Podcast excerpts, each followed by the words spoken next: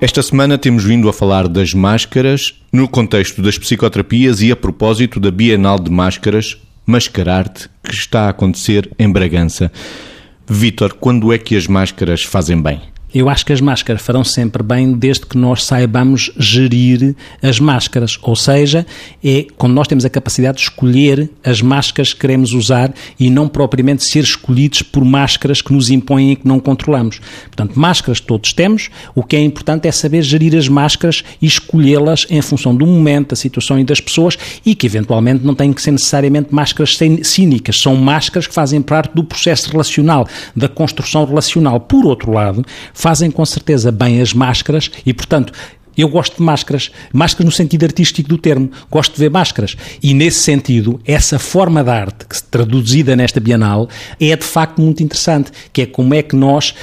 uh, utilizamos a construção, a construção seja por que mês for, em termos de materiais ou de recursos, a construção de uh, fisionomias que de alguma forma representam aquilo que são de facto os nossos desejos, nossas projeções, os nossos medos, as nossas vergonhas as nossas fantasias, as nossas caricaturas. Esta arte que é fazer máscaras é uma coisa muito interessante porque permite que nós peguemos naquilo que é trabalhar caras, que é fundamental no processo relacional, onde estão olhos, onde estão boca, onde estão narizes, e ao mesmo tempo fazermos este jogo entre este jogo do esconde-esconde, que é muito interessante e também é, é construtivo porque faz parte do sonho. Margarida, permite-se escolher uma máscara para este fim de semana? Uma colorida? Para este fim de semana não sei, mas provavelmente para a passagem de ano, quem sabe.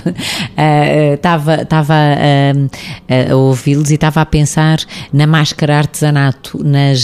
quando nós corremos, enfim, a alguns pontos do mundo, perceber o quanta arte há e quanta cultura há subjacente à construção de tantas máscaras e quanto a construção dessas máscaras nos diz da história dos países e da história dos povos. Uh, por outro lado, máscara no outro sentido, que é a máscara para a festa, ou seja, a pessoa que se disfarça um pouco, até às vezes como uh, processo de ajuda para se poder desinibir e estar mais à vontade para brincar, para dançar, para se libertar um bocadinho, quando às vezes à frente, ou quer como quem diz, sem máscara, à frente dela, uh, não consegue tanta coragem e tanta desinibição e tanta abertura. O carnaval, no bom sentido, porque o carnaval muitas vezes é mal usado também, como sabemos, uh, no bom sentido é uma oportunidade de que as pessoas consigam uh, brincar, e quando sabem brincar, uh, de uma forma extraordinária em que uh, a vida se torna claramente mais